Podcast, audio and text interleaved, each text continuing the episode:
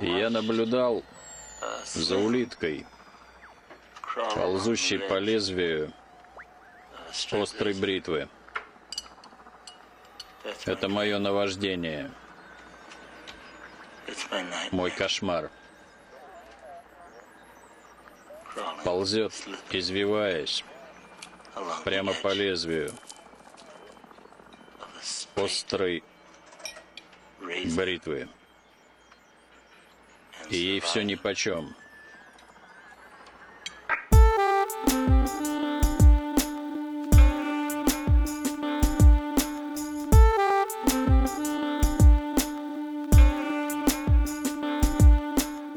А, Друзья, всем привет! С вами, как и всегда, подкаст «Крысиное товарищество», 13 выпуск и первый выпуск в а, 2021 году. Всех а, с наступившим Новым годом! С вами Лёша и Дамир. Да, всем привет.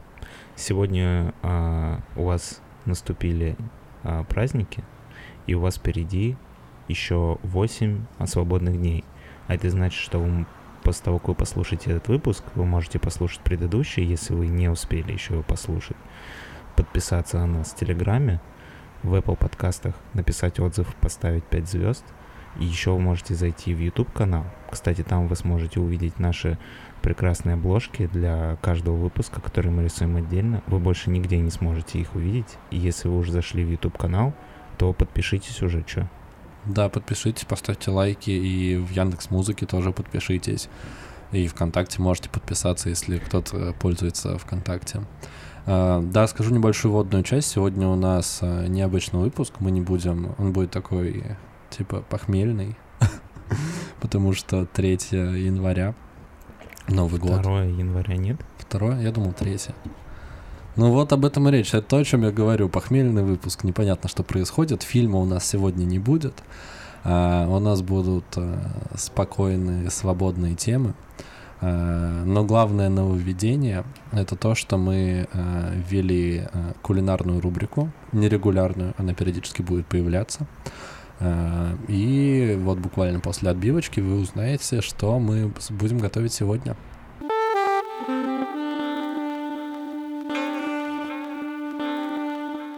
Да, и сразу же начнем э, с самого приятного, с э, нашей непостоянной кулинарной рубрики. Да, еще хочется сказать, что я немножко декорировал квартиру. э, Если кто-то может визуализировать, у меня тут теперь висят огоньки. Мне на работе секрет Санта подарил чудесную гирлянду, вот, и она висит на кухне, прямо где мы и записываем наш э, андеграундный подкаст. Э, Также мы сегодня выпиваем, поскольку да, у Дамира пиво, у меня просека. И да, все хорошо, спокойно отдыхаем, развлекаемся. А, Сегодня мы готовим э, печенье песочное. Э, Не из песка, в смысле, а да, песочное э, печенье. пе- песочное тесто. А, Мы чуть подробнее расскажем рецепт. Мы уже сделали первую самую сложную часть э, рецепта. А, Собственно, я хочу его приготовить, потому что Новый год, все дела, и печенье это клево. Вот, мы с Дамиром вместе сейчас занимались приготовлением. А, И в данный момент тесто находится в холодильнике, потому что по рецепту так должно быть. После чего э, оно там должно постоять 20-30 минут, после чего мы его раскатаем, э, нарежем на формочки и поставим э, выпекаться в духовку. Рецепт песочного печенья. э, Рецептом песочного печенья мы с вами поделимся в телеграм-канале. Это уникальный контент для подписчиков. Вот, визуализирую, я постараюсь успеть, если времени хватит, нарисовать э, такую инфографику э, с рецептом конкретно этого песочного печенья, чтобы вы тоже смогли дома повторить это все и насладиться праздником и быстрым песочным печеньем. А, Рейтинг, кстати, 88 э, у этого рецепта на сайте Еда.ру, откуда мы его взяли. Э, Основные ингредиенты очень простые. Мы, у нас было не так много времени перед записью, чтобы заняться этим всем. Вот, я скажу э, ингредиенты для пяти порций э, печенья. Но я скажу, что 5 порций, мне кажется, это вообще дохренище, потому что туда почти килограмм муки нужно всадить. А Сколько печенья на порции? Я вот, ну, проверим заодно, потому что я сначала хотел делать 10 порций, но посмотрел, что туда нужно полкило муки, и я решил, что у меня нет такого Нет, количества полкило муки. муки, в смысле, подожди. Ой, по- в смысле пол- полтора килограмма муки.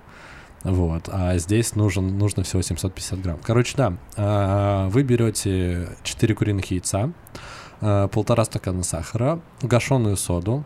А, Про это расскажу чуть, чуть попозже, что такое гасить соду. А, Всего нужно полторы чайные ложки. А, Две упаковки сливочного масла и 750 грамм муки. Соответственно, это все чудо надо смешать, и это оказалось не так просто, как э, мы думали, мы столкнулись со сложностями в процессе. Потому что, ну, сначала все было легко. Первый пункт — это смешать э, яйца и сахар.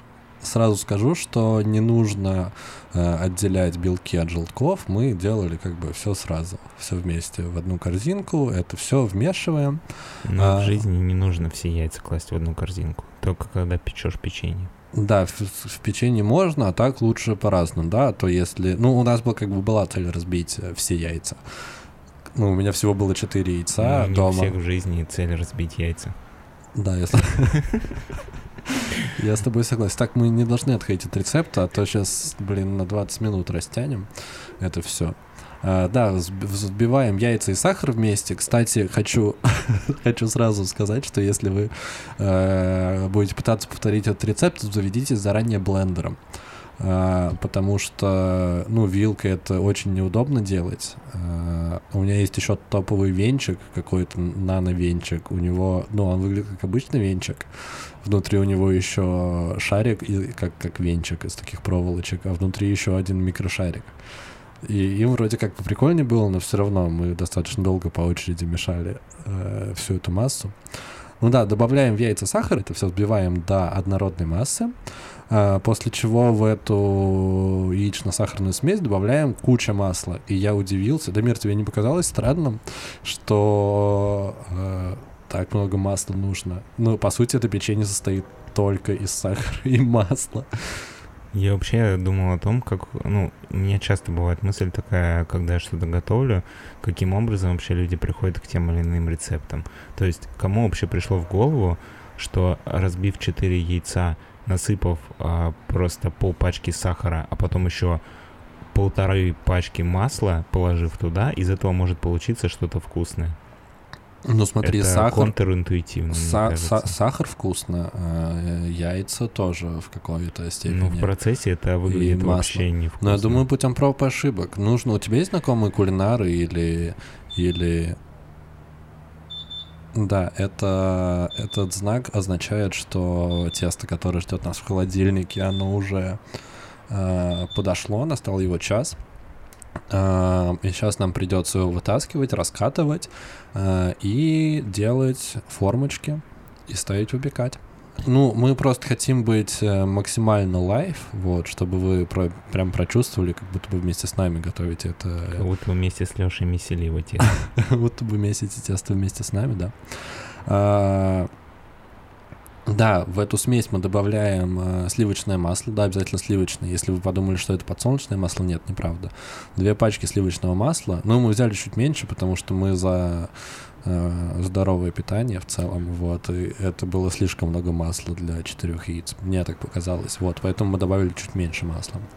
А, третий пункт мой любимый э, рецепта, он звучит э, так, гасим соду. И для меня это был большой... Ты знаешь, что такое гасить соду, Дамир? Я тебе, по-моему, не рассказывал. Ты в моменте, когда я этим занимался, отошел. Нет, я думал, что когда сказал гашеная сода, я подумал, скажешь гашиш добавляем. Но понял, что нет. И Нет, мы же не в Амстердаме, чтобы таким заниматься. А, в общем, э, для тех, кто не знает, расскажу. А, гашеная сода и вообще... Тут вообще очень странный как бы рецепт. В рецепте написано, нужно, нужно полторы ложки чайных э, гашеной соды. Или гашеной, гасить, гашеной. Короче, соды вот этой вот. А у меня есть обычная сода, я как бы хрен знает. И когда ты читаешь дальше, ну, как бы у тебя сразу консерн по этому поводу, ты не понимаешь, где тебе взять гашеную соду. Потому что в магазине она, ну, насколько я понял, не продается.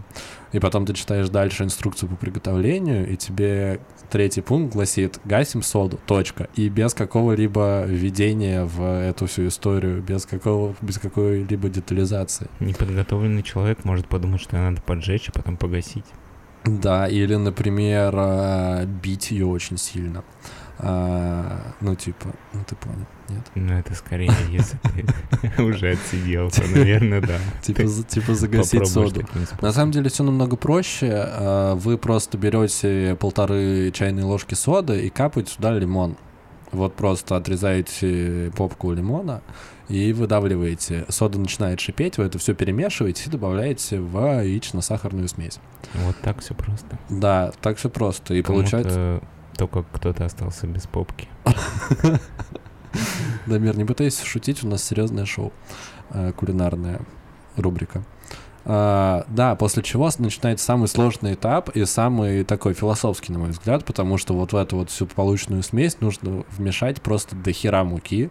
И слово «вмешать», на мой взгляд, здесь неуместно, потому что тебе, по сути, нужно вбивать. Ну, то есть нужно прям бить uh, это, эту массу, чтобы мука, мука там растворилась. Uh, и муки нужно до хрена, 750 грамм. У нас это был цел, целый тазик такой небольшой муки. Вот, мы тоже это делали по очереди, и мне вот этот вот весь процесс напомнил, э, ну, точнее, не напомнил, я подумал о том, что это достаточно глубокая метафора нашей жизни, э, что у тебя есть жизнь, которую тебе достаточно легко мешает. Ты просто крутишь руками, ногами и да, у тебя есть жизнь, которая идет легко, но с течением времени тебе приходится, просто приходится, если ты хочешь э, печенье, вкусное, добавлять туда все больше и больше муки. А чем больше ты добавляешь муки, тем тяжелее тебе становится мешать. И в какой-то момент у тебя рука уже отваливается, и на долгой дистанции ты просто не выводишь. И как круто, когда у тебя есть э, друзья или близкие люди, которые в момент, когда тебе становится просто невыносимо мешать это тесто, э, подставляют свое плечо, впрягаются и как бы продолжают это делать. Э, Дамир, что ты думаешь по этому поводу? Поскольку, э, когда Леша мешал тесто, я просто подсыпал муки, когда все, а, э, когда она исчезнет, выглядело так, как будто бы Леша мешает муку, а я все время подсыпаю ему ее, чтобы ему было еще тяжелее. А, ну, чтобы вы понимали, тесто густеет, и чем дольше ты мешаешь, тем тяжелее его мешать. Да, так работают вещи. Так работает тесто. Работает тесто. А, и у меня была такая метафора, что как будто бы Леша человек, который живет свою жизнь, а я как будто бы бог, который все время подсыпает ему немножко муки, чтобы он дальше Чтобы не расслаблялся, да, и в момент, когда мне уже становится легче мешать, то Дамир подсыпал еще. Но я хочу сказать, что в какие-то моменты мы менялись, э, и как бы тут мое сравнение, на мой взгляд, лучше работает. Оно более позитивное. Так тебе придется жить с тем, что Бог все время подсыпает тебе муки, чтобы тебе было хуже жить. Кому не нравится эта мысль, вы можете взять метафору про то, что всегда есть друг, который поставит плечо и сможет помешать ваше тесто за вас. В общем, да, вы бьете тесто минут 20 э, примерно, пока оно не превратится в однородную массу. А, после чего а, вот это вот все чудо, оно, кстати, получилось достаточно твердое. Не знаю, мне кажется, мы добавили слишком много муки. Посмотрим по факту, что из этого выйдет. Но сейчас мы как раз на том этапе, когда мы получившееся тесто отправляем в холодильник на 20 или 30 минут. Э, чтобы оно чуть-чуть как бы загустело еще, и дальше мы его будем раскатывать э, скалкой, нарезать на э, формочки и выпекать при 180 градусах. Это важно, на самом деле 180 градусов это достаточно расплывчатое понятие, потому что если у вас плита, ну, как, короче, все зависит от вашей плиты. потому что у кого-то плита может быть чуть слабее, чуть сильнее, так что смотрите, если вы никогда не готовили печенье, Лучше поставьте на 180, если что, просто добавите, если он будет слишком долго выпека- выпекаться. Выпекать нужно примерно... В рецепте же 180, нет? 180, но вот плита плите рознь до мира, если ты не знал. Э, некоторые нет, ну, плиты... Ты много знаешь людей, которые открывают рецепт, там написано 180, он такой, ебану 220, почему нет, быстрее приготовиться. Нет, тут просто Нет. прикол в том, что Нет. если ты знаешь какие-то особенности своей плиты, ты как бы подстраиваешь. Если знаешь, что на 180 она работает, типа как на 120, то ты, соответственно, А, ставишь ну, больше. Я про это говорю. Логично, да. Вот, так что будьте осторожны, не верьте инструкциям, э, лучше разбирайтесь в своих плитах и находите какие-то решения этих ситуаций, чтобы печенье не сгорело, либо не выпекалось бы слишком долго.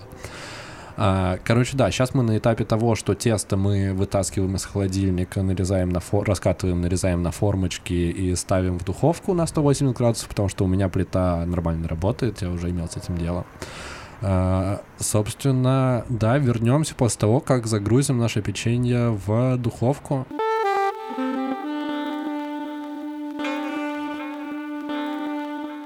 А, так, друзья, первую партию печенья мы загрузили.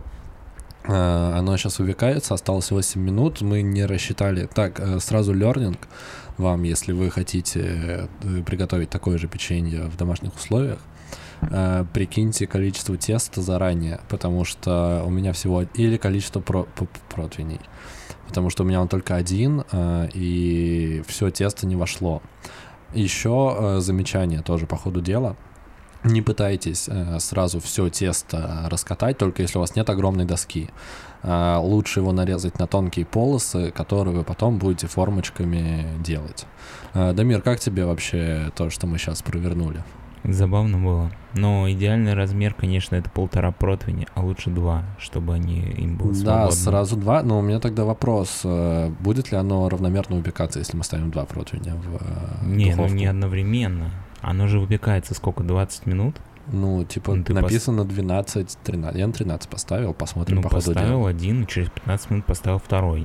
Да, два одновременно не надо ставить, если у вас не супер э, пиздатая плита, для того, чтобы выпекать на двух противнях одновременно. Ну, я хочу поделиться тоже эмоцией очень-очень стрессово, потому что у меня негативный опыт был связанный с тестом. Я э, я летом э, готовил пирог с тунцом, э, рисом, луком и яйцом. Получилось очень вкусно, но я проигнорировал пункт в э, рецепте о том, что нужно посыпать муки на доску перед тем, как раскатывать тесто. Ну, я просто такой, да что будет, нормально. И оно очень сильно прилипло. И пришлось сделать двойную работу, второй раз его раскатывать, так что не игнорируйте все, что написано в инструкции по приготовлению, оно как бы а, имеет место быть.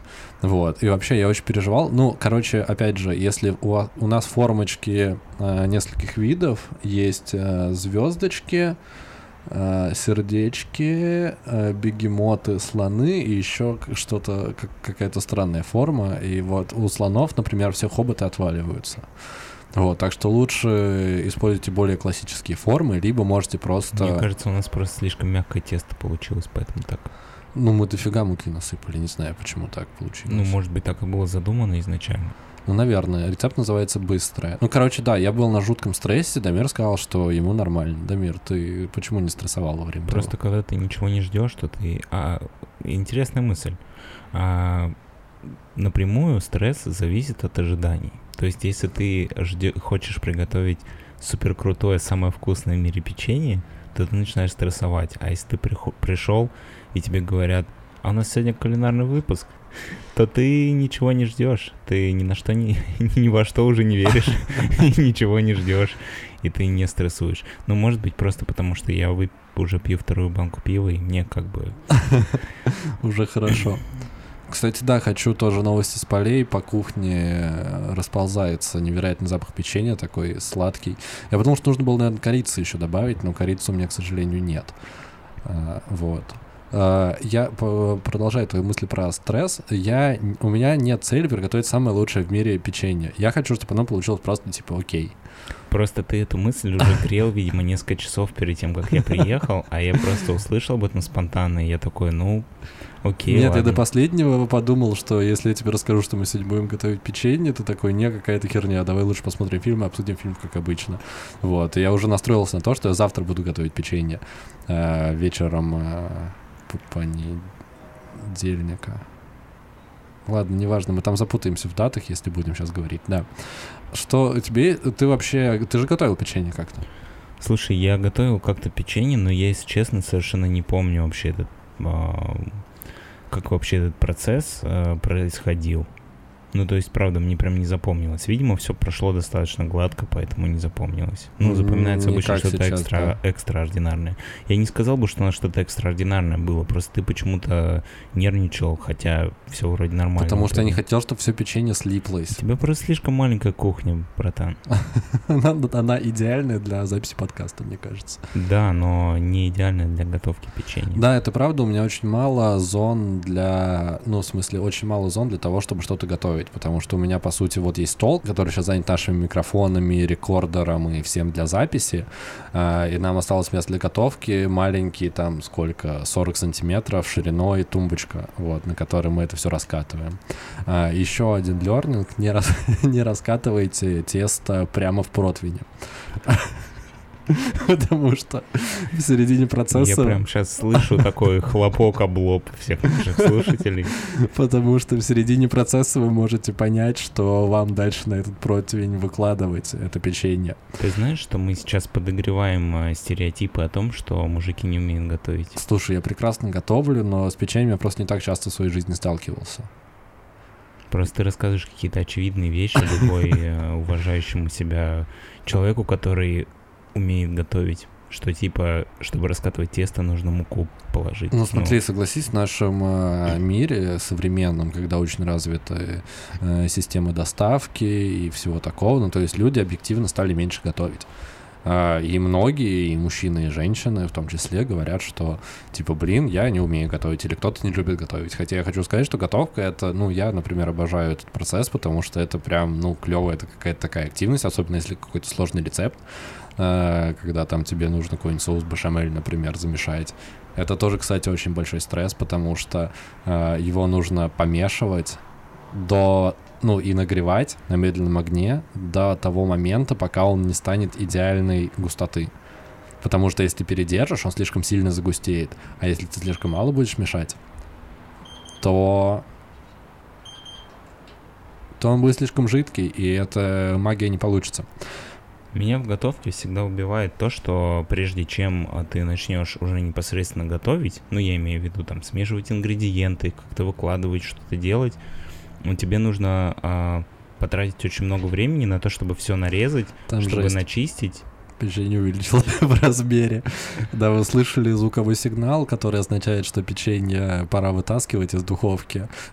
Я ее немножечко приоткрыл, и мы не рассчитали расстояние между А каждой... пе- там печенюшки, как из фильма Крампус уже. Они, они, они все стали из- одним огромным печеньем, потому что оно увеличилось в размере. Ладно. э, Так вот, а, закончу мысль. Да, закончим мысль, нужно Очень что-то много- делать. А то там плохо все будет.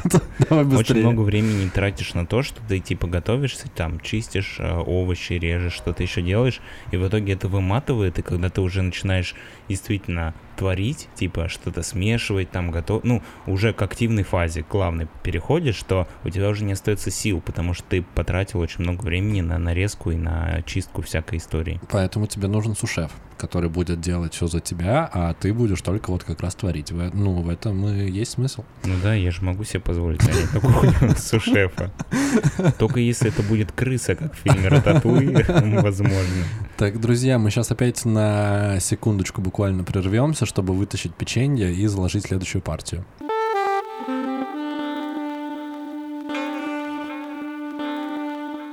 Э, Да, друзья, печенье еще, очевидно, не готово. Мы использовали зубочистку, чтобы проверить это. Оно слишком мягкое. А, Ждем еще. Но запах из духовки просто невероятный. Он, скорее всего, будет очень вкусное, но, возможно, не да, опять же, дожаренное. оставляйте больше места между печеньями, потому что они расширяются. Да, как оказалось, они становятся больше.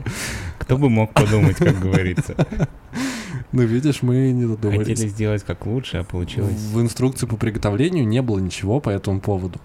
А, И еще, мне кажется, я не знаю, кто рассчитывает количество порций на сайте еда.ру. Я думаю, нужно им составить претензию, потому что я поставил на 5 порций, и у нас вот целый противень, и еще как минимум, я думаю, один такой Это, точно кстати, будет. знаешь что? Я вот... э, У меня есть большая претензия вообще к составителям рецептов, потому что они... Говорят на своем с языке. высоты своего а, опыта упускают очень важные мелочи, которые иногда бывают очень важны.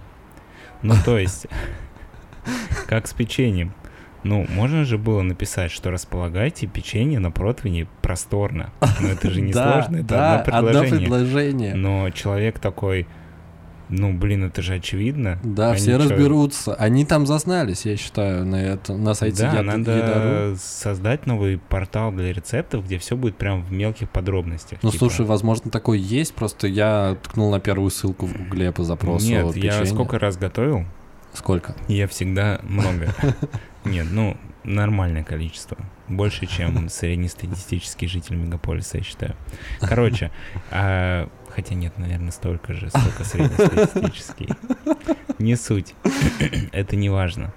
А, часто я сталкиваюсь с такими моментами, когда я такой, а сколько нужно вот этого? Или, а нужно ли это порезать типа крупно или мелко? А там это написано на не глаз. написано. Написано на глаз. Что значит на глаз, на да, вкус? и еще Для вопрос. таких людей, которые живут в городе и не, вообще ничего не понимают в этой жизни, нельзя такие формулировки. Надо говорить, Еще у меня вопрос по поводу того, вот как нарезать. Ты очень правильно сказал, потому что написано «нарежьте морковь». Как ее нарезать? Кубиками, кружочками. Вот ну, ш- что мне делать, блин, с этой информацией? И ты в замешательстве, а у тебя один рецепт, по которому ты уже сделал половину подготовки. А искать другой у тебя нет возможности. самое еще такое, когда говорят типа обжаривайте до готовности. Да, а как понять? Надо написать, сколько обжаривать. Недостаточно сказать, я не могу определить готовность на глаз. Я не супер-шеф. Это правда. Но на самом деле э, иногда пишут, типа, до золотистой... Вот с луком у меня всегда проблемы. Пишут до золотистой корочки. Слушай, ну с луком проще, потому что это просто на опыте приходит. Ну, потому что почти в каждом блюде тебе нужно пожарить лук, и раз на пятый ты такой... ну, Нет, нет, это- нет, тут, тут проблема в том, что если у тебя после лука нужно очень, после этапа обжарки лука тебе нужно сделать еще несколько очень быстрых действий, то тебе нужно за минуту до того, как лук станет золотым, подготовить все для следующих действий. Потому что иначе, даже если ты снимешь лук с комфорки, он уже у тебя подгорит, пока ты будешь делать все остальное. И я вот достаточно часто с таким сталкиваюсь. Я, кстати, думаю, что, наверное, не пишут, почему, ну, не пишут, а, сколько нужно обжаривать, потому что у всех разная плита. Я просто сейчас вспомнил, что у меня на какой-то из съемных квартир была плита, на которой вода закипала минут 40. Очевидно, что на такой плите я не смог бы воспользоваться ни одним рецептом. Ну опять же, все зависит от мощности техники, но мне кажется, усредненную цифру можно было бы давать. Ну, среднестатистическую по технике. Да. Это правда замечание, которое стоит как бы... э, Если вы владеете кулинарным сайтом или имеете какое-то к этому отношение, то, пожалуйста, уведомите своих коллег или там свое начальство, или если вы являетесь начальством, то Представьте, учтите, что пожалуйста. вы первый раз в жизни видите вообще еду. И такой, нужно воспользоваться рецептом. Или- Да-да-да. Да, что, ну, самую глупую мелочь нужно объяснять этим. Еще можно вернуться, людишкам. вернуться к печенью, что вот сейчас у нас первая партия, и я забыл э, один очень важный момент, который, кстати, не был указан э, в рецепте на сайте Идару, э, чтобы то, что ты выпекаешь, красиво сверху подзолотилось, его стоит смазать немножечко сверху маслом. А, И вот у нас, считайте, первая партия печенья, она запорота, она не будет красиво подзолоченная сверху, потому что мы, ну, я забыл смазать. Дамир, возможно, не знал, что нужно смазать сверху маслом. Вот, я просто об этом забыл. Ну, то есть, считайте, первая партия печенья в топку. Можно просто брать, выкидывать. Некрасиво подзолотилось. Но в следующий будем смазывать. Хотя, возможно, это испортит рецепт. Ну, то есть тоже, давай, знаешь, как сделаем? Давай сейчас это первое дойдет. А, Мы попробуем. а, И... А следующую небольшую партию сделаем с...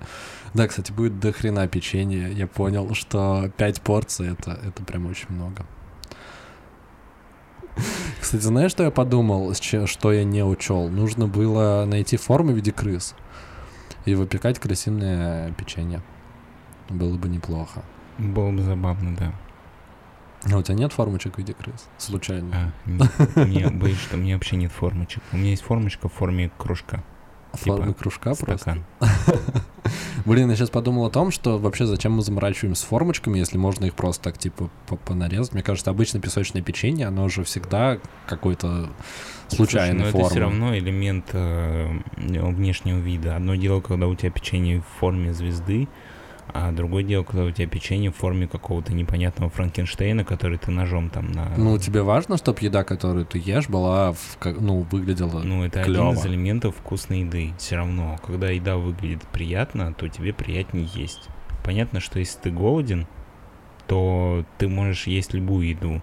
Я не спорю. Ну, конкретно с когда еда- печеньем. Это дополняет как бы эстетику кон- употребления Ну, печенья? Слушай, ты тебе спросить, вот ты съешь вкусный, э, ты съешь красивое печенье или стрёмное печенье? Наверняка ты выберешь, типа, ну, тебе дадут две... а, Как в «Матрице», да? На двух руках.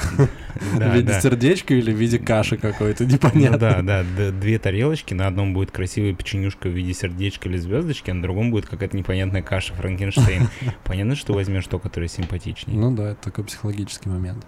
А, Друзья, нам опять нужно отвлечься, чтобы проверить, как там наше печенье. Вернемся буквально через пару минут.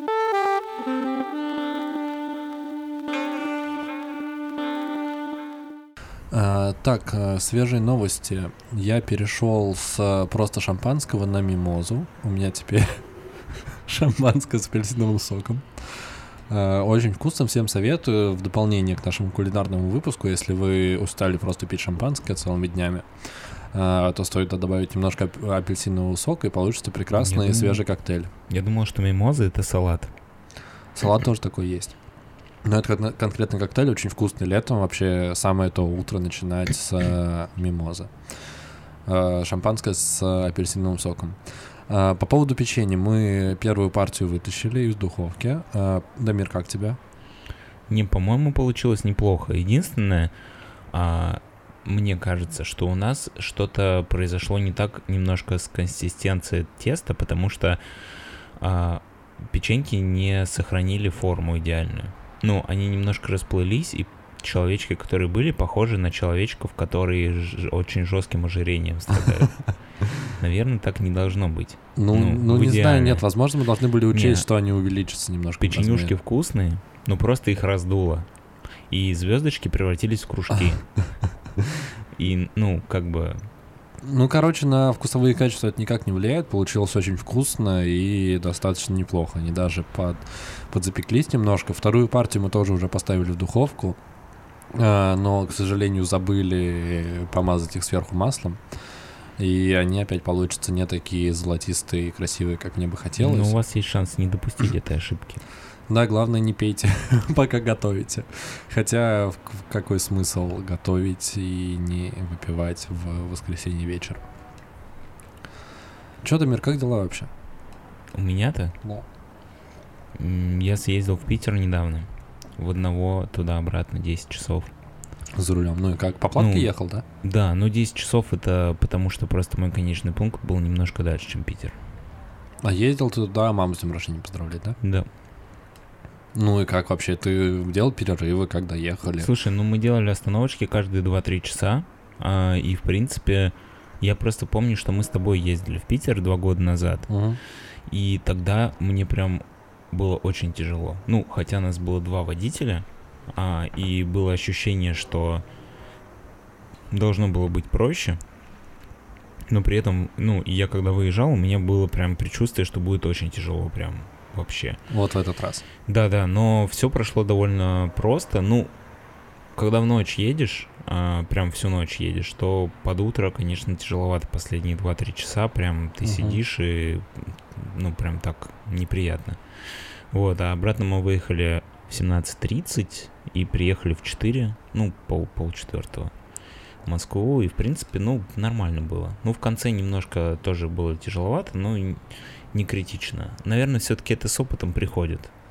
На самом деле, мне даже порой понравилось, потому что такие моменты, которые с тобой происходят в путешествии, в дороге, они, конечно, неповторимы. Да, Ничто не бывает так рулем. прекрасно, как остановиться на заправке а, с кафешкой, когда идет такой крупный снег, приятный. И, ну, это не могло бы произойти ни в какой другой ситуации, если бы до этого ты 6 часов не ехал за рулем. Ну да, в так любой у тебя, другой у тебя ситуации, голова да. Для тебя не было бы это таким событием. То есть это становится событием только из-за того, что ты 6 часов ехал за рулем. И поэтому эта остановка для тебя такая приятная и такая позитивная. Типа особенная. Ну да, если просто приехать на, запра- на заправку просто так, то будет не прикольно. Хотя мы в каком-то выпуске обсуждали, что мы оба очень любим ночные заправки. Да, У них и, есть ну, какая-то романтика. Да-да-да, но я имею в виду, что м, впечатление от какого-то события, оно всегда в, идет на контрасте. То есть, опять же, если ты работал там неделю и вообще горел в огне, то для тебя выходной будет прям кайфовый и прям такой впечатляющий. Ну, а если только если ты его не проспишь весь день. Ну, иногда и проспать в выходной бывает Ну, приятно. с а если стороны, ты пять дней ничего не делал, и потом у тебя выходной, для тебя не будет отличаться ничем от тех пяти дней, которые прошли. Потому что все познается на контрасте и в сравнении. Тачка, кстати, как нормально. Я помню, мы уже в прошлый раз тоже на твоей машине Не, ездили. чё- Не, я в этот раз на маминой ездил. А. На ней намного спокойнее было, потому что она, как- ну, там пробег всего 60 тысяч. О, да. Просто на, на твоей я моей- помню, на моей что было 200, по-моему, когда мы ездили. у тебя же Nissan Премьера 2002 года, и мы, когда ехали быстрее, чем 120, по-моему, а по платке там сколько можно? 100, 140, 150? Ну, короче, не 130. суть. Да, когда ты едешь больше 120, машина начинала настолько орать, что ты не слышал вообще ничего, и было невозможно. Да, ну... у- Зато круиз-контроль был. Ну, у моей мамы э, Сузуки Лиана, она не разгоняется, в принципе, больше 150. Но я ехал 120-30, было комфортно, нормально. Ну, главное, что Ну, то есть главное просто, чтобы ты был уверен э, в своем автомобиле, что у тебя не было все время ощущения, что он сейчас сломается посередине трассы, и ты там останешься. А ну, с, моей, с моим автомобилем у меня такое ощущение не покидает меня никогда. Ну, просто он очень старый. и Да, я не- кстати, мы достаточно на обум в тот раз поехали. Кстати, мы когда в тот раз ездили, мы же поехали вообще в пятницу, по-моему, после работы. Мы в час ночи выезжали из Москвы. И всю ночь с тобой вдвоем гнали. Возможно, из-за этого было тяжелее физически это все Ну, сделать. тяжелее было физически из-за того, что просто всегда, когда ты приезжаешь, если ты едешь в ночь на машине, я не знаю, может быть, есть какие-то гиганты э, автомобили, которые могут всю ночь проехать за рулем и чувствовать себя нормально. Но если ты едешь ночь за рулем, то следующий день полностью ты будешь разъебанный. Даже если ты поспал, ну, как бы все равно, день на смарку, потому что, ну, состояние не бы, ну, как бы не работоспособные. Ты не можешь нормально получать удовольствие от того, что происходит, потому что ты а, разбит. Ну вот опять же, в тот раз было достаточно нормально. Мы, по-моему, заселились в отель, поспали Слушай, я часа помню, что нам три. было очень тяжело. Это было прикольно, потому что это было приключение. Но как бы как по состоянию было очень тяжело. Я не могу сказать, что было очень тяжело. Ну, мне, может быть, как-то ну, по-другому было. Причем мозг просто стирает все негативные воспоминания, оставляет только позитивные, а мой наоборот. Возможно. Но я помню, что в обратную сторону я ехал вообще почти всю дорогу до МКАДа. Ну да, пока мы не въехали в Москву, я ехал один за рулем. Вот, мне так почему-то было комфортнее и прикольней. Вот, и было, кстати, вообще нормально. Я даже почти не залипал. А Да. потом, когда уже въехали в Москву, я такой, типа, все, давай меняемся. Я помню, что ты ездил практически все, ну, Да, бо- почти- большую, почти большую всё часть время пути я- ты я проехал сам, и там тоже ты нас все время возил, Мгм. тебе было норм, а мне было очень тяжело тогда. Ну, сейчас я проехал, в принципе, нормально, но не знаю. У тебя, может быть, как-то просто по-другому немножко организм настроен. Не знаю, я просто за рулем всегда просыпаюсь. Даже если я супер не выспавшийся, я чувствую, что все меня вырубает, я сажусь за руль, я тут же Тебя просыпаюсь. никогда не рубило за рулем? Нет, меня рубит за рулем только в пробках. Когда ты стоишь, типа, 15 минут и ждешь, пока поехать, я могу прям, типа, начать выключаться. Не, я один раз у меня даже было, что я немножко заснул за рулем. А когда тогда со съемок ехал? Да-да. Ну, Ну, в смысле, ты не- немножко, ты прям заснул за рулем. Ну, то есть, э, знаешь, когда вот ты едешь, едешь, и просто вот в какой-то момент ты закрываешь глаза, и потом через секунду просыпаешься, но Мгм. этой секунды было достаточно, чтобы я успел об отбойник, типа, прошкрябать свой автомобиль. А, Да, но тогда это было три дня подряд, когда я спал по 4-5 часов. Да, и ты почти не ел, ты, Да, был и только на воде и, с- сигаретах. Да, и спал я днем, как бы, не ночью. Ночью я не спал. Ну, у нас было 4 ночные смены подряд, и вот я две ночные смены отработал. Съемок, если что. Да-да. А, не порно. А, Хотя, казалось бы. Да, и, ну, вот тогда, да, мне было тяжело, я прям начал, меня начало рубить. Ну, на самом деле, кстати, мы как-то... Чё? Одна минута, и он будет пищать. Говорили про энергетики. Опять же, повторюсь, энергетики помогают, чтобы у тебя не закрывались глаза. А вот в эту поездку ты пил энергосы или нормально? Я взял, потому что я понял, что если вдруг у меня начнут закрываться глаза, у меня нет шанса типа выпить энергетик и чтобы все прошло, потому что так не работает. Тебе, ну, Мгм. если у тебя закрываются глаза, тебе надо останавливаться и спать. Потому что у тебя нет сменного водителя, и как бы ты рискуешь а, жизнями всех своих пассажиров. Поэтому я сразу закинул энергетики еще когда мы выезжали. Ну, я по дороге типа пил и нормально проехал. Ну, я под конец уже чувствовал, что если бы я бы не взял с собой, а, не выпил бы там 2-3 энергетика, то я бы, скорее всего, меня рубило бы уже на подъезде. А ты тоже, получается, ты день работал, потом в ночь ехали, да? Мгм. Ну, жестко. Ну, хорошо, что все нормально случилось, и вы там нигде не ушатались ни во что. Я подумал, так глупо было бы умереть, просто поехав поздравить маму на день рождения. Ну, никогда не угадаешь с другой стороны, что произойдет, так что, come on. А, а сейчас на этой позитивной ноте мы прервемся еще на а, буквально пару минут, чтобы вытащить следующую партию печенья и заложить третью уже.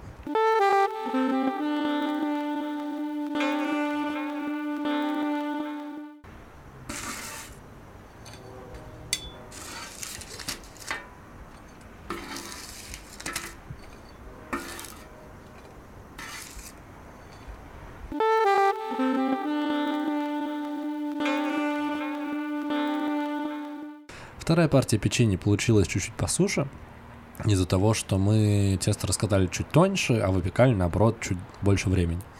А, И поделюсь наблюдением. У меня плита Bosch э, с Авито. А, Я ее купил там, ну, БУ за 9 тысяч рублей, и в ней рекомендованное время выпекания а, по рецепту а, 12-15 минут. А, Мы же выпекаем 22 минуты, соответственно, это к, к речи о том, к разговору о том, что а, нужно пер- персонально знать, какая у вас плита, чтобы понять, как это все будет работать. Так вот, о чем мы говорили, Дамир? Что тебе сказать про вторую партию печенья? Да, по-моему, отлично получилось. А тебе больше понравилось по суше или по или по помягче, когда оно Я более не знаю, сыроватое? мне сложно сказать, мне кажется, что это все на вкус. а, На ну, вкус уже не, не- не нет. критично, да, потому что, в общем-то, Общий и та, вкус и та отличный. партия, она, да, вполне себе съедобная. Да. Мы поставили третью. Мы, опять же, мы в этот раз попытались смазать печеньки сверху маслом, чтобы они чуть подзапеклись, но это не получилось сделать, а, потому что проблема была в том, что остаток теста мы всегда убирали в холодильник, а в последний раз мы забыли убрать его в холодильник, и оно стояло на плите, и оно прям, ну, было даже тяжело формочки э, делать, потому что оно уже такое все было достаточно растекшееся, и было, было сложно. Но этим занимался Дамир, и он вроде хорошо справился. Дамир, как тебе этот процесс? Да, нормально. И мне кажется, к третьему противню тебе не показалось, что мы уже стали лучше в этом. Ну, то есть, как бы вот спустя какое-то время мы получили, ну, эмпирическим путем знакомились с вопросом и стали лучше разбираться в том, чем мы занимаемся. Мне кажется, что это достаточно очевидная мысль, что если ты долго делаешь что-то одно и то же, то ты в какой-то момент делаешь это лучше, чем до этого. У тебя были домашние животные когда-нибудь? Ой, да, кстати, я тоже об этом хотел поговорить. Да, у меня, у меня были коты, все, все в основном, ну, в смысле, все животные, которые у меня были, это коты. Два же у тебя было кота или больше? Больше у меня было... Вот четыре кота. Четыре кота? Но ты только двух знал, по-моему. Или, ну, трех, двух. Двух-трех примерно ты знал котов. Почему ты хотел об этом поговорить? Это было, ну, просто интересно, мне кажется, про домашних животных. А, Ты, а, это было твое решение завести а, домашнее животное? Ну, как сказать, твое желание Ну, да, да, да, подтолкнуло конечно. то, чтобы завели а, кота, или это просто был кот, а ты как бы... Не, я думаю, ну, точнее, это было так, что, я думаю, мама хотела домашнее животное какое-то, ну, кота, потому что у нас как-то все больше котов любят. Вот, и в детстве просто спросили, хочу ли я кота, я сказал, да, я хочу кота, и мы взяли кота. Вот, и мы с ними жили, с ним жили, но это был мамин кот, и он меня постоянно, постоянно меня нападал, и меня царапал, он вообще всех не любил, кроме мамы. Вот, и урчал то, когда мама его гладила и приходил только к ней, а всех остальных он, ну, недолюбливал. А я, наоборот, ну, я еще мелкий был, наверное, в детском саду, вот, и постоянно хотел с ним как-то поиграть, что-то поделать, а он просто агрился и царапал меня всегда. А, потом следующий кот, это был прям мой кот. А, его, кстати, звали Кот. Кот, которого звали Кот. И И этот человек работает в дизайне. я работаю в рекламе. Это... В рекламе, да. Фантазии через край. Ну, слушай, как бы нужно быть... Если бы я назвал его... Хотя первого кота у меня звали Мурзик, это достаточно тоже такое обычное имя для кота. Нет, это было Мне прикольно. кажется, самое распространенное имя для кота в России это Василий. Не знаю почему. Нет, я, я, ты это ни на чем не основано. Да? Не Нет, знаю, ты, все ты статистику смотрел? котов Васька. Нет. Нет, кот- нет статистики по котам, братан. Это никому нахер не интересно. Я уверен, во-первых, что есть, а во-вторых, я не уверен, что Василий это самое распространенное имя для котов. Мне кажется, самое распространенное это Барсик или Мурзик, типа того. Ну, Так вот, а, вот этот кот, которого звали Кот, а, это был прям мой питомец, потому что а, я... У меня жесткая аллергия на домашних животных, ну, жесткая аллергия на животных, вот, и вообще еще куча на что, в частности, на котов. И первые месяца два, наверное, я вообще не мог с этим котом находиться в одном помещении, потому что у меня тут же начинали вытекать глаза и сопли, слезы, все дела. Вот, дышать практически не мог, но у меня, как бы я себя в этом убедил, что я настолько сильно его любил, что аллергия перед моей любовью, она отступила. И действительно, спустя два месяца перестал э, чувствовать э, какие-то проявления аллергические и спокойно печенье третьей партии готовила, сейчас мы тоже его быстро снимем. А, Я мог с ним находиться в одной комнате, и, ну, собственно, да, сила любви э, избавляет тебя от аллергии. А, И вообще он, он, он со мной спал, вот, я прям, он еще был как жидкость, ты его когда берешь на руки, он постоянно прям растекается, был супер балдежный крутой кот, а еще ты ему говоришь котик, котик, котик, котик, котик, и он просто падает, и ты к нему подходишь, его гладишь и кладешь себе на шею, и вообще был супер балдежный кот, А, но он убежал, к сожалению, в какой-то момент. А, мы переехали на дачу, мы уже с мамой жили на даче, типа зимовали, вот, он свалил. А потом мы завели кота Умку, и он что-то, что-то он тоже, он убежал или умер. Блин, я не хочу на самом деле про мертвых котов разговаривать. Ты не думаешь, кстати, Сейчас, подожди, что- давай снимем печенье и потом вернемся. Просто не будем забывать, о чем говорим, о домашних животных. Хорошая Хорошо. тема.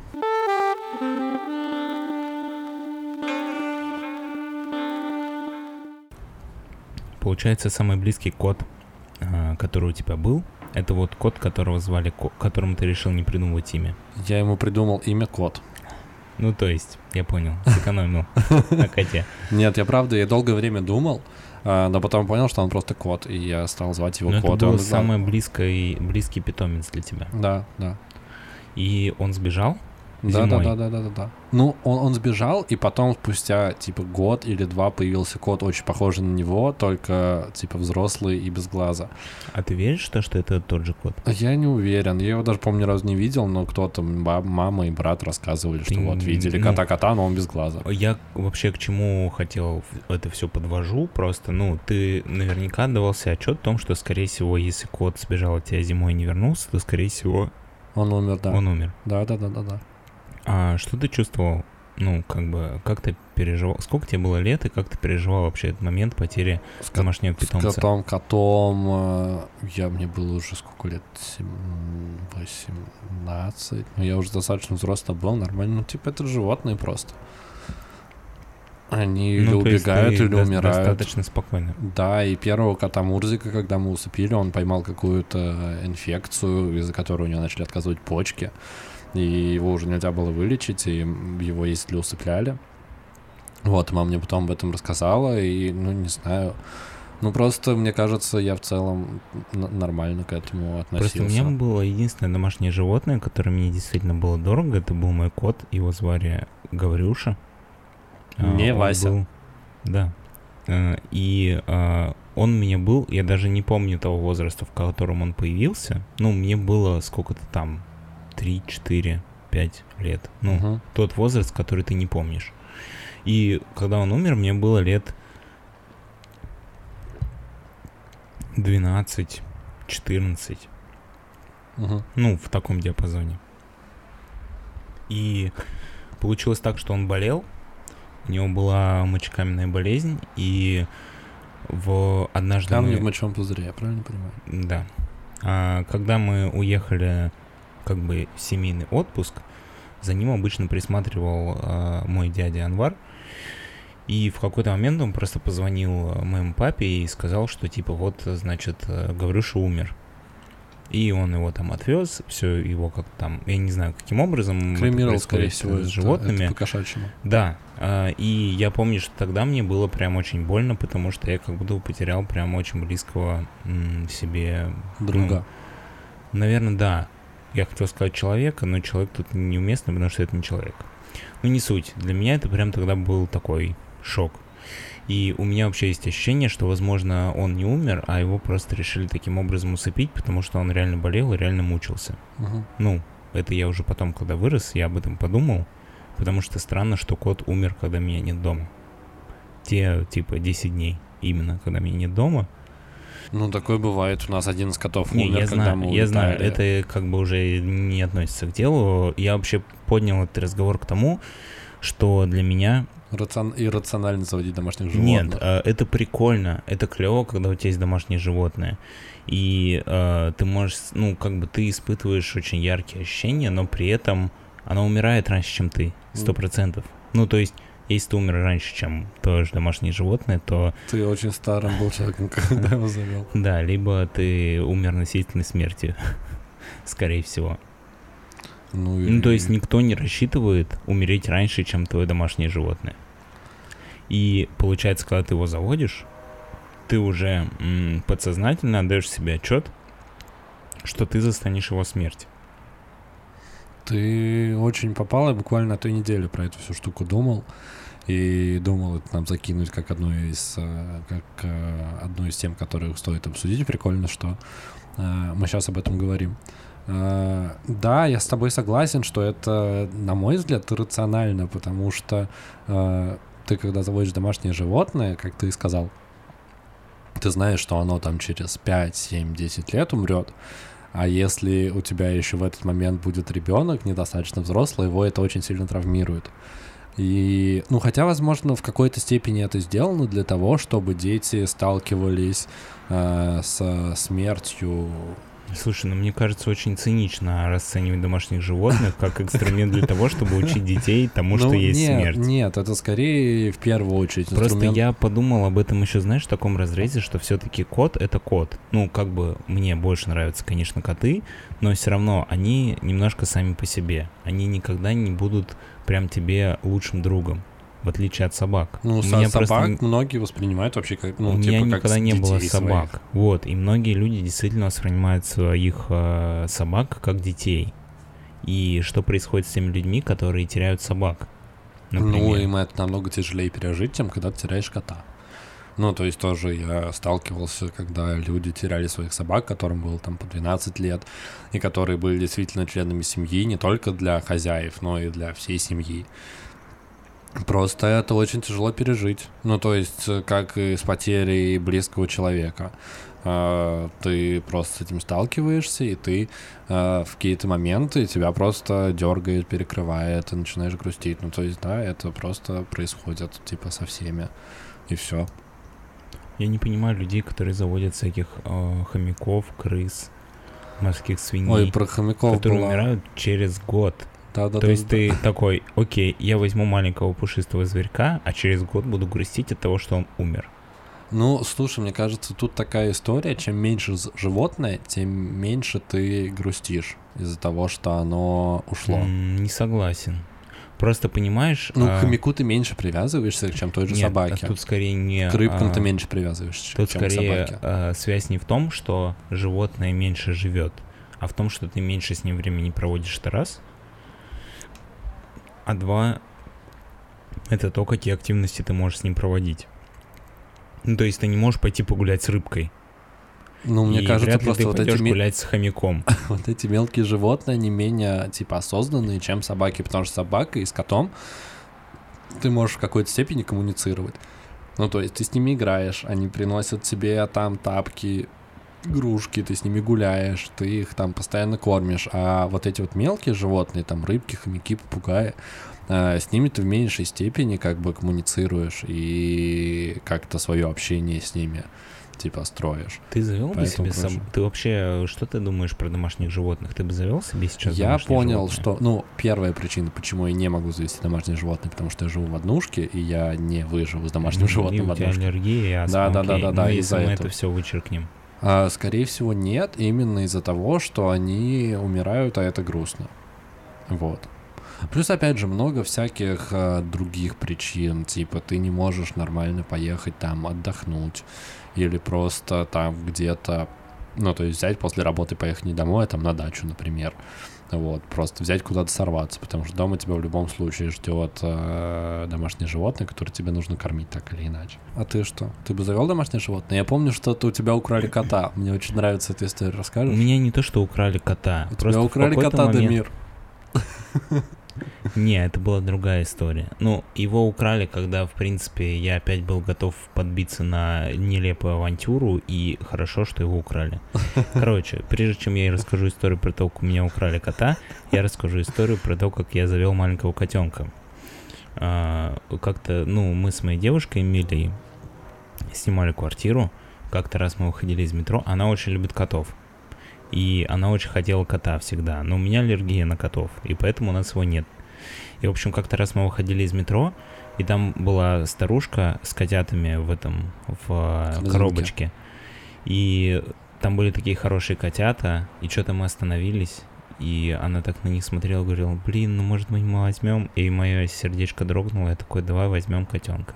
И мы так спонтанно типа взяли котенка, и на секунду нам было запрещено в этой квартире иметь домашних животных, как бы. И мы прятали его, когда приходил хозяин.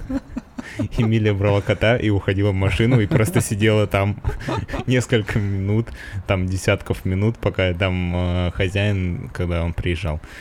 Ну, не к этому. Просто э, я надеялся, что я вдохновился историей Лёши про то, как любовь победила аллергию в его истории с котом. Я подумал, может быть, у меня тоже так сработает, но нет.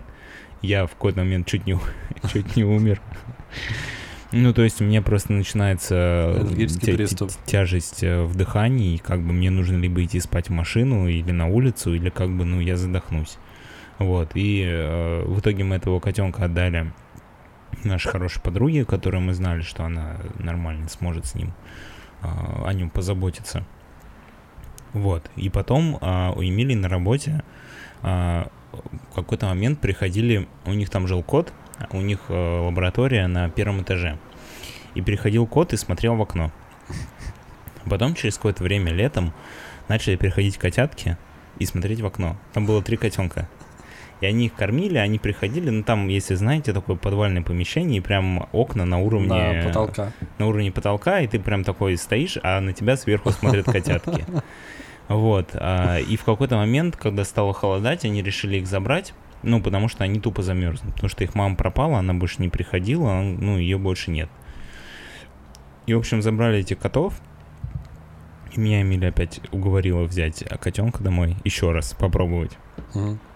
И а, по какой-то причине их на время взял какой-то мужчина с их работы, у которого была возможность прямо сейчас взять котов, потому что, ну, уже холодало, и, ну, они могли не пережить следующую ночь. Он их забрал, и он должен был отдать там одного из них, Эмили, ну, нам. А, И, в общем, он такой, типа, окей, я сделаю им прививки, а, проверю, и потом отдам.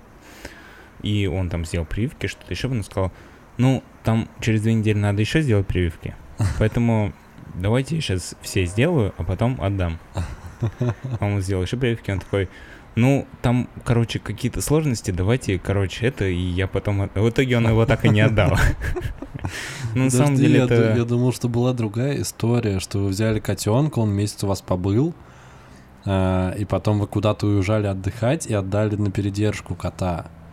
И потом, когда Нет. вернулись, этот чувак такой, а я его больше, чем вы люблю, и не отдал. Нет, это Не, другая не, история это было про этого чувака, с которым договорились, что там было, по-моему, три котенка, и одного должны были отдать, одного вы должны были отдать одной коллеге, а второго другой. В итоге он не отдал ни одного, потому что он слишком долго делал прививки, Оставил себе всех котов. Да, и сказал, что, ну, как он просто говорил, завтра-завтра, и в какой-то момент все поняли, что, ну, это бы завтра никогда не наступит. Все коты будут у него. Да, коты остались у него. А, а я не знаю, ты, наверное, что-то спутал, потому что такой не было истории. Ну, в общем, на самом деле хорошо, что мы его не взяли, потому что у меня бы опять началась аллергия, и нам бы опять пришлось бы искать человека, кому отдать этого Ну, я кота. помню, что ты у меня пытался украсть кота. А для кота это был бы стресс. Ты Ну, я рассказывал пытался эту историю, когда был кот отложенного действия. Да, когда тебе потом стало плохо. Хорошо, что ты не украл у меня кота, с другой стороны.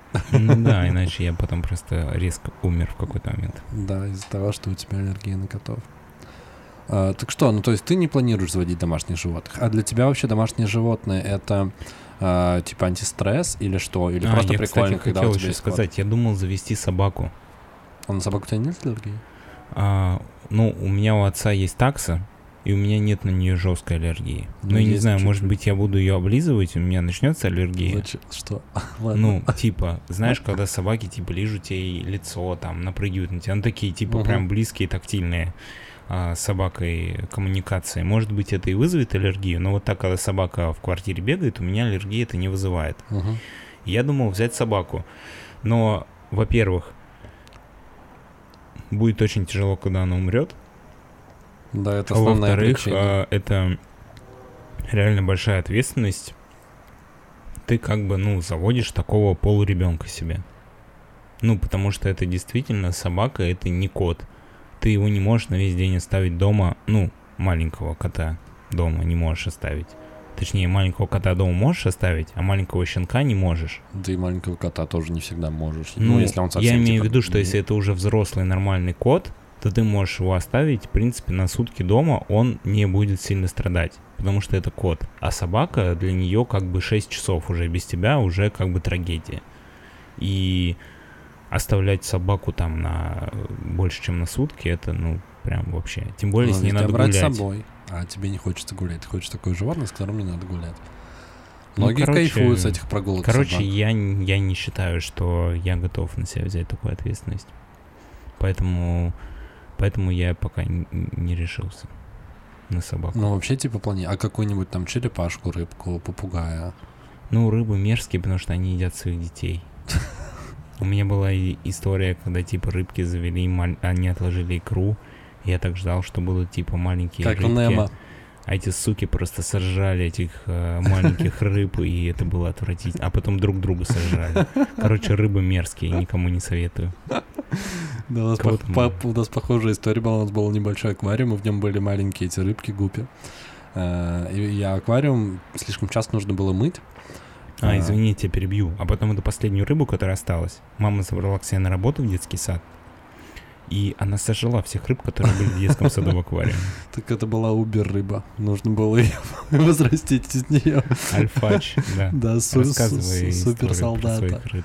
Да, ну похожая история, что да, был небольшой аквариум, э, в котором было несколько рыбок, но аквариум слишком часто нужно было мыть из-за того, что рыбы как бы создают э, какую-то грязь. И мы пришли в э, магазин, э, зоомагазин, и спросили, а что, типа, есть какие-нибудь средства, чтобы вот этот вот весь ил, который там появляется, он исчезал. И нам посоветовали улиток или самов. Ну, такие маленькие сомики с усами. Вот. Мы сначала взяли улиток, но улитки вообще не вывозили всю эту историю, аквариум был все еще грязный. И в итоге мы такие, так, ну значит сом. Вот, взяли двух сомиков, один побольше, другой поменьше. И спустя какое-то время со- со- самы сожрали всех рыб и улиток, и потом один сом, который был побольше, сожрал второго сама, и он остался один король, король этого аквариума. Причем ил они особо не ели на самом деле, они ели просто рыб, которые, которые там есть. И мы потом просто у нас этот аквариум, мы его смыли в унитаз, и все. Расскажу тебе по секрету. Аквариум надо мыть. Не, мы мыли, мы мыли его, но просто, типа, это очень часто э, там набиралась грязь. И, ну, понятно, что каждую блин, каждые два дня не будешь мыть аквариум. И чтобы вот эту вот часть ила съедать, обычно рекомендуют там самов. Потому Не что знаю, они у питаются одного этим моего видом. друга есть... э, у отца есть аквариум, у отца одного из моих друзей. Есть аквариум, который полностью наполнен улитками. Он зеленый просто насквозь весь. И там только улитки. И там на дне куча раковин от улиток. То есть там уже несколько десятков поколений улиток живет. Там больше ничего нет. Он их не кормит, он ничего не делает. Они там просто в своей, ты в своей да, среде. да, и им там кайфово. Один, у меня была едят и- улитка, ее звали... Джек Шепард ее звали, Джеки. А, и я эту улитку у нас какой-то момент э, на даче... Приготовил на ужин. на даче сосед э, чуть перепил и решил, что будет прикольно сжечь детскую площадку, которая вот рядом с, рядом с его домом. Это совсем там другая история. Он там ее в итоге сжег, мы ее потушили. все нормально, но на следующий день, э, когда мы разбирали вот это вот все пепелище, э, я поднимаю там какую-то часть, по-моему, обгоревшей песочницы, вот, и под ней огромная улитка виноград, вот реально там с полладони. И она одна вообще. Я ее взял к себе, взял трехлитровую банку, положил туда и типа травку, все такое. И она у меня жила, она у меня перезимовала, прям вообще, это потому что было типа по осени, наверное, уже там на- начались заморозки потихоньку, вот, я ее спас, взял, взял к себе, я ее кормил яблоками и огурцами, и она такая балдежная была вообще. И и потому что ей кладешь кусочек огурчика и прям можешь смотреть, как она ее ест. Просто у нее открывается рот, она ее ест, и потом вообще она ползала у меня везде. Очень круто было. И потом, когда она перезимовала, наступила весна, сошел снег, я понял, что... Ну, почему Джек Шепард? Потому что она выжила после этого пожара. И я когда поднимал эту штуку, я на нее прям сверху смотрел, как открывающая сцена из э, сериала «Остаться в живых», когда Джек лежит в э, этих бамбуковых, э, бамбуковой роще, камера так сверху у него съезжает. Вот такая ассоциация у меня была, поэтому я назвал ее Джек Шепард. А, Да, она у меня перезимовала, и весной я ее выпустил, потому что понял, что она, кстати, выросла, прям реально, она там увеличилась полтора раза на этих огурцах и яблоках. И, блин, это так круто, ты кладешь ей яблоко в банку, и прям смотришь, как она его ест. И реально проходит типа два дня, и у тебя половина дольки уже съедена. Очень круто. Улитки вообще топовые. И еще их очень классно мыть. Они прям обожают воду, ты ее берешь на руку, ставишь под воду, она прям начинает танцевать, и прям под водой, короче, и кайфово. Ты Вот. ее потом выпустил? Да, я ее выпустил, у меня даже в Инстаграме есть фотографии, вот, в в- когда я ее выпустил, я сфотографировал, там в травке отнес подальше туда. Тебе не Типа показалось, на что ей с тобой было жить лучше, чем на улице? Я подумал, что нужно отпускать то, что ты любишь, э, потому что не всегда вот такие отношения, они э, обоим в удовольствие. Не знаю, если она выросла в полтора раза за зиму, может быть, она ей было лучше. Ну, С тобой. Дамир, если бы таковы, то нет, нужно, нужно отпускать эти ситуации. И это, кстати, в том числе сложило меня как личность, мне кажется. Потому что этот урок, который я получил, ну, мне было правда грустно, потому что я очень любил эту улитку, она правда была крутая, мы с ней вообще тусовались, очень классно. Вот, она, она реально у меня в банке на столе всегда стояла, Ой, ой- очень крутая улитка. Вот, и когда она уползала, я прям у меня... Ну, это не то, что ты говорил, у меня не было какой-то травмы, потому что это было мое собственное решение, типа, отпустить ее на волю. И было, короче, прям, прям круто. Вот. Так, так лучше, так правильно. Она там, возможно, себе детей. Я даже не знаю, мальчик это или девочка был, потому что улитки, по-моему, гермафродиты, насколько я понял всю эту историю. Вот. Но да, было бы прикольно, если бы она на- нарожала себе там улиток. Ну, точнее, Джеки нарожал бы себе улиток маленьких. Но этого не случилось, поэтому я решил, что ему тоже хочется любви, а всю свою любовь, даже если я всю свою любовь ему отдам, ему не будет так клево, как с другими улитками. А поскольку он так сильно вымахал за зиму, я думаю, он там нашел других улиток, которым было намного тяжелее зимовать, и он у них вообще там королем, наверное, стал. Пиздила всех. Что твоими королями так становится? В мире улиток, мне кажется, да. Так вот, да, это к тому, что не только собаки и кошки могут быть крутыми животными домашними. С улитками тоже может быть супер Слушай, классно. ну, мне кажется, все-таки собаки и кошки, они ближе, потому что они просто, ну, понятно, что улитка, она на более низкой стадии эволюции между человеком и улиткой, как бы... Это кто тебе сказал такое? Тамир, ты с, с точки зрения человека смотришь. Мне Нет, кажется, я мы на равных стадиях по... эволюции. с улитками. Да. Обоснуть. Ну, в смысле, эволюция, она идет просто у всех видов Нет, по-разному. я имею в виду, что, ну вот, есть молекула изначальная, которая появилась первой, примитивная. Есть человек. Ну, как бы, это некий путь. Так это все разные виды. И как бы каждый... Я к тому, Я что в, в, понимаю. разви- в эволюции человека не было стадии, когда мы были улитками. Ну, может быть, мы не были конкретно улитками, мы были какими-нибудь червяками, например. Ну, мы были чем-то похожими на улитку. Мне кажется, ты не знаешь, как работает эволюция до конца. Типа есть разные виды, они все Подожди, в разных ну- ветках развиваются и так далее. Ладно, это сейчас отдельная тема будет, значит. А, Человек произошел от обезьян. Ты с этим не будешь спорить. Я не знаю, как было. Ну, предполагается. Ну, кем-то, да. Ну, тогда мы не сможем построить диалог, если ты не в теме. Можешь сразу сказать, что ты не в теме, и мы закроем тему Что? Да сразу. нет, я слышал про теорию Ну, Дарвина, понятно. Если мы предполагаем, что человек путем эволюции стал человеком, Да. Он был до этого обезьяной, обезьяна до этого была каким-то животным, которое было более примитивно, у которого был меньше развит мозг, до этого было животным, которое было еще менее примитивным, Более До этого- примитивно. еще более, да, примитивным. До этого было животным, которое жило в воде, а до этого было молекулой. Да, до да, этого да, было да. атомом.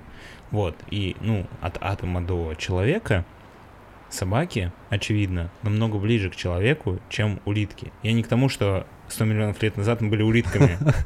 Я к тому, что в своем интеллектуальном развитии собака выше, чем улитка.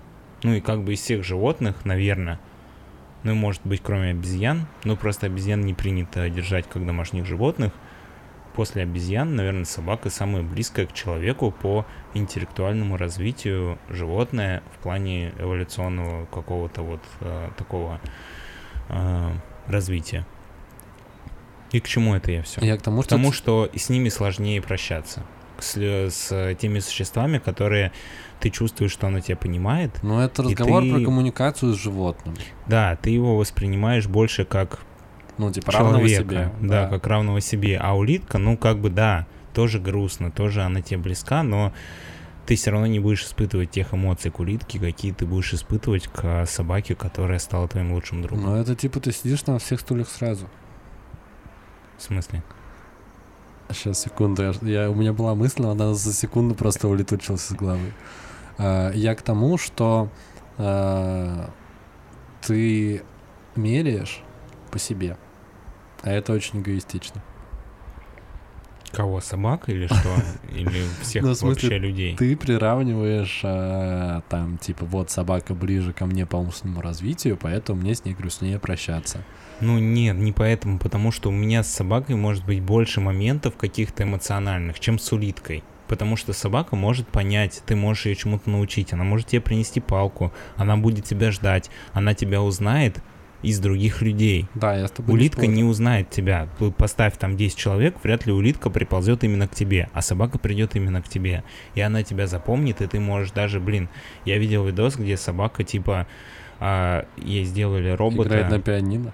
робота, короче, который типа человеческую речь воспроизводит. И она нажимает на кнопки, и там разные слова. И она действительно как бы пытается выстраивать э, какой-то смысловые цепочки. Я бы не верил всем видео в ТикТоке, ну, которые опять ты же, видишь. может быть, это неправда. Но я к тому, что да, нет, очевидно, Дамир, что Дамир, собака, тут- у тут я нее больше интеллектуального потенциала, чем у улитки. Поэтому А мы меряем любовь по интеллектуальному потенциалу. Нет, просто у тебя будет больше близости с человеком, потом у тебя будет больше близости с собакой, потом с кошкой, потом с еще с чем-то, и уже, ну, с улиткой у тебя будет, ну, что у вас будет меньше эмоциональ- эмоциональных моментов, за которые можете Ну, зацепиться. слушай, а ты не рассматриваешь такой ситуации, что для какого-то человека в мире прощаться с улиткой будет намного тяжелее, чем прощаться с человеком, например? Я думаю, такие люди тоже есть. да, если у нее не было близких людей, была только улитка. Ну, или, например, ты, ты просто действительно... Если у него был лучший друг и была улитка, ему будет тяжелее прощаться с лучшим другом, чем с улиткой. Если у него была собака, с которой он хоро- всю жизнь прожил, и с которой он хорошо общался, и улитка, ему будет сложнее прощаться с собакой, чем с улиткой. Если у него была Но- только улитка и не было ни собаки, ни никаких друзей, то да, улитка будет для него самой Нет, тяжелой травмой в его личных жизни. предпочтений. Может, кому-то прикольнее общаться с улитками, чем с собаками. Нет. Предлагаю на этом закончить. Почему нет? Потому что я отказываю тебе в твоем оценочном суждении, потому что оно некорректно. Потому что я привел аргументы, а ты просто... Я тебе привожу пример того, что ты даже не допускаешь возможности, что в мире существует человек, которому прикольней с улиткой, чем с собакой. А ты я сказал, уверен, что прикольней такие... с улиткой, чем с человеком. Сначала. Ну или с человеком, или с собакой. Ну Значит, просто разные люди человеком есть. и недостаточно близок. Просто... Ну не может быть улитка ближе, чем человек, если ты любишь этого человека. Ну нельзя же всех мерить по себе. Есть разные Можно, люди. потому что мы все плюс-минус одинаковые. Ну, а я Со вот... своими отклонениями. Ну, ну, а может быть отклонение в то, что тебе не нравится общаться а с людьми? ценность жизни человека всегда выше, чем ценность жизни улитки. Как бы ты ни любил улиток, это факт, с которым ты не сможешь спорить. Да, Мир, ты как бы передергиваешь. Тут не, не так все работает. Ты всех хочешь под одну гребенку. Я тебе говорю, Нет, что просто есть разные что люди. бывает человек, которому для прикольно, которого жизнь улитки, важнее. она будет более важна, чем жизнь какого-то человека. Да, да, да, да, да. Но какого-то человека, если это его близкий человек, его лучший друг, или его мама, или его жена, то для него ценность жизни этого человека будет важнее априори, чем жизнь его домашней улитки.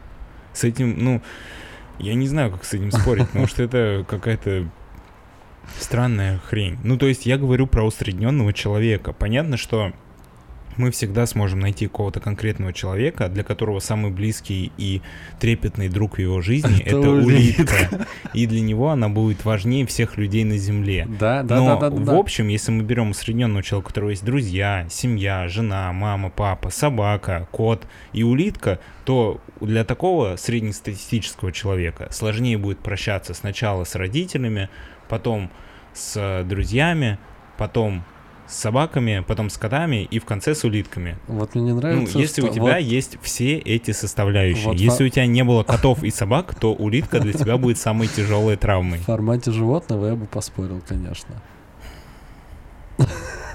Ты свою улитку выгнал в дикий мир, просто балашихи, безжалостный.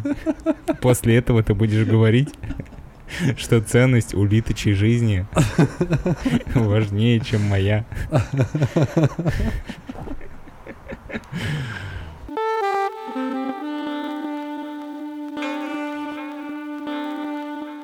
Ну что ж, выпуск подходит к концу. Uh, он был необычный и так, та, такой же, как я надеюсь, будет год. 2021, ну, в хорошем смысле, необычный. И полон приятных сюрпризов, так же, как э, наш выпуск был полон э, приятного и чудесного печенья.